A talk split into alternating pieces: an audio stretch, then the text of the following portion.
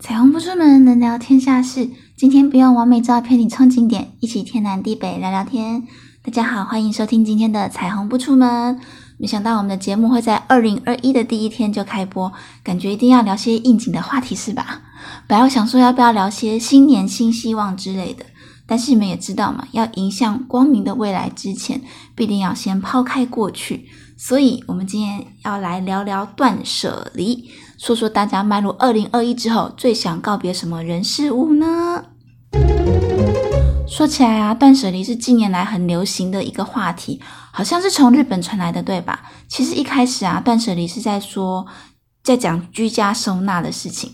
大家都知道嘛，日本就是个地小人稠的地方，所以呢，居住的空间都很珍贵。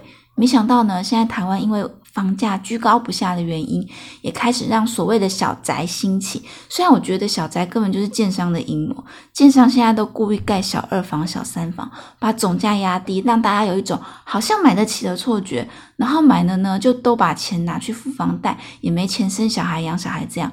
那这类的小宅呢，要么就像长得像大一点的套房，要么就每个隔间都小的要命。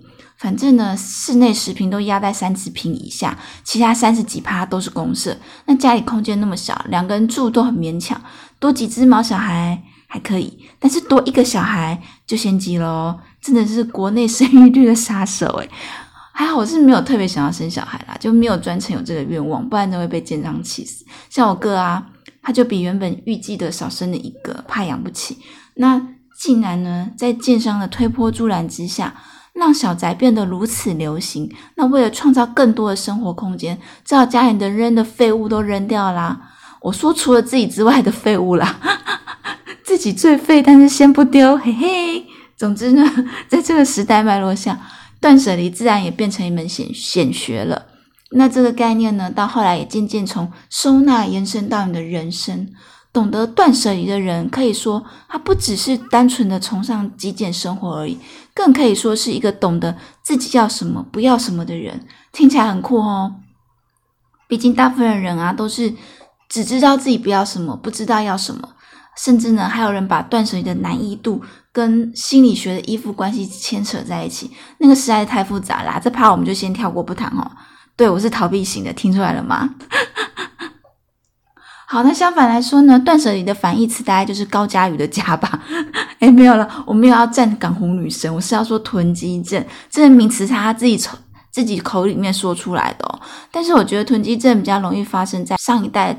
的长辈身上了，因为经历过物资缺乏年代嘛，所以上一代的长辈比较会有过度珍惜物品的毛病，造成囤积症。我想当时的教育也跟现在不一样，我们现在人很讲究生活美学啊，也比较舍得丢东西，然后现代人又很容易过敏，东西买来没用，放在那边积灰尘长尘螨，占空间何必呢？诶房价一平很贵，拿来堆不值钱的东西超不划算的。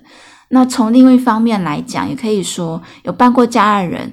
都在某种程度上都算是比较懂得断舍离的人啦，因为搬家打包物品就是一个重新审视自己的机会，什么该丢，什么该留，都因为搬家这个契机呢，呃，有了一个机会去审视它。当然，收藏品例外啦，市面上的断舍离专家都很爱叫人家整理衣柜嘛。但是呢，如果你是把衣服、鞋子当做一种收藏的人，像是专门购买精品或是古着人，怎么可能跟你断舍离呢？还有收藏一堆公仔啊，一堆模型的玩家，一定每一只都是宝贝嘛？没有所谓精选中的精选，就算有呢，也不是随便可以处理掉的。所以呢，就算你不明白它的价值，也不要轻易的要求你的家人对他的收藏品断舍离，就尊重他的爱好吧。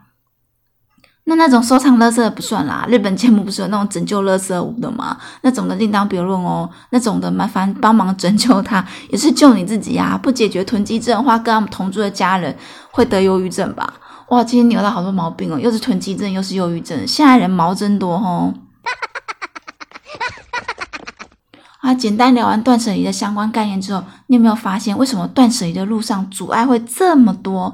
那这个阻碍呢，可能来自内在因素，也可能受到外力影响，或是两个结合在一起的综合因素。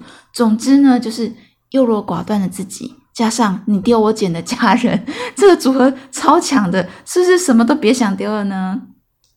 现在看优柔寡断的部分。虽然我们都希望可以拿起圣灵宝剑，断开魂结，断开锁链，断开一切的牵连。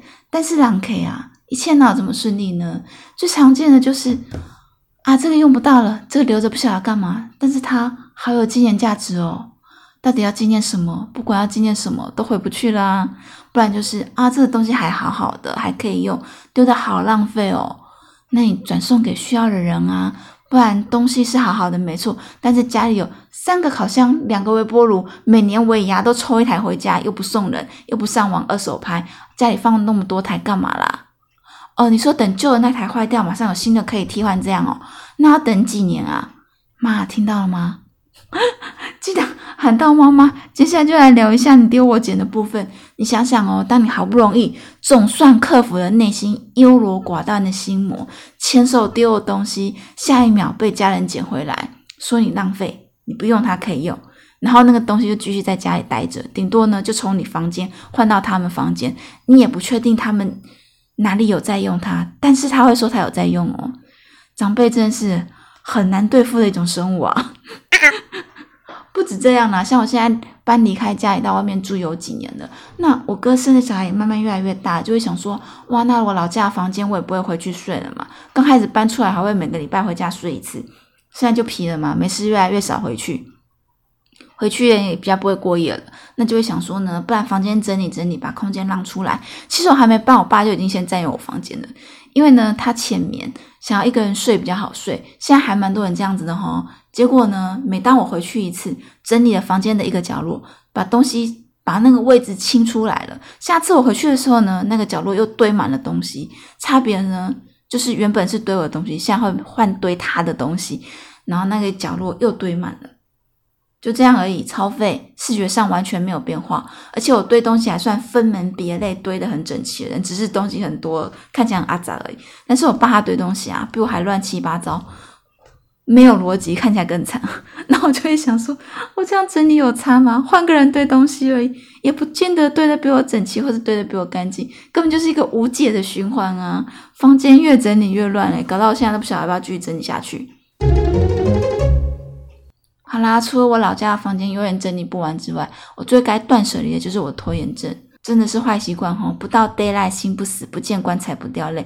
每次呢，公司交稿前都说没灵感啊，没想法啊，不晓得要做什么内容，不晓得要提什么案。但是很神奇诶，到了非交不可的前一天，想法就会自动跑出来了，然后再熬夜一口气做完。有时候也会觉得我干嘛这样整自己啊？但是每次只要想说不行，我这次一定要提早交出去，脑袋一定一片一片空白，然后我就会。到处乱看一些东西，当做收集素材跟想法，但是呢，一直在那边网络浏览，看起来好像真的在玩呢，在闲逛，连分自己呢都分不清楚自己是正在工作还是在休息还是在偷懒。哎，偷懒好像是挣钱哦。等一下，你这样会不会？你们会不会以为我过太爽？没有，真的很苦恼，好吗？希望今年可以跟这个坏习惯断舍离。那物质上的话呢？反而现在住的地方，因为搬过其实家了啦，所以东西都精简过了，都淘汰过几轮。要做的呢，就是保持下去，不要乱买新的东西而已，尤其是体积。大件的东西买之前更要三思，但是呢，我跟我家摄影师明明有约法三章，他却有偷偷破裂过一次。明明说好呢，要买家具类、家电类这种大型的东西，要两个人商量过再决定。结果呢，他有一天给我偷偷上网买了台压土司机，然后压没几次就玩腻了。哎，我真的觉得厨房用品是地雷区，很多看起来很好用、很方便的厨房小家电，像是压土司机这种啦，或者什么铸铁锅也好、烤盘也好。气炸锅、调理机、胶囊咖啡机、气泡机，一大堆煞有其事的高级 玩具，最好买要持续使用哦，不然通通超占空间的。家里真的没那么大好吗？而且其实他自己也会觉得烦。他最近一直跟我抱怨说，我们家储藏室很满，看很阿杂啊。储藏室就是拿来储藏的啊，放很满，怎么了吗？下一单元居友投稿。好，听我抱怨完，接下来要听听看你们的吧。新年新希望嘛，看一下你们想今年想跟什么人事物断舍离。哎，我先看了一下，其实不外乎两到三类而已。像新思雅说，想跟不开心的来源断舍离，没说是什么事情啦。不过不开心的事情一直持续下去的话，长期下来真的会很消耗自己的正能量，该断。然后大家说的都很类似啦。吴坤成说要跟。巴勒人断舍离。其实我不知道巴拉郎是什么东西，我就当做你在讲七跟八之间的人好了。下一位 Howen 说想跟小人断舍离，那先去拜拜，看看哪间庙可以让你打小人头、踩小人脚之类的，跟香港的一样，不管有没有用，起码打完消消气，心里舒畅很多。再是米妮说想跟我的老板讨人厌的同事说拜拜，嗯，这样听起来像是你要离职诶，你确定吗？撑到领年终先哈。看来比起扔东西或者改掉自己什么坏习惯之类的，大家最想扔掉的还是不健康的人际关系居多啦。呃，最后一个 No More 说武汉肺炎，天呐，大家的心声呢？好好的一个跨年变这样超不好玩的，拜托病毒快走不送。OK，以上就是今天关于断舍离的一些闲聊，不管是物质上的，还是心灵上的，还是人际关系上的，看来大家都很需要。不过说到底呢，断舍离最明显好处，大概就是你往生以后呢，帮你整理遗物的人会轻松很多吧。就看你以后想不想让你的子孙爽啦。就这样，我们下次见哦。还有，今天虽然没讲什么故事，但是还是有个简单的先动小投票可以玩，记得去投投看哟。拜拜。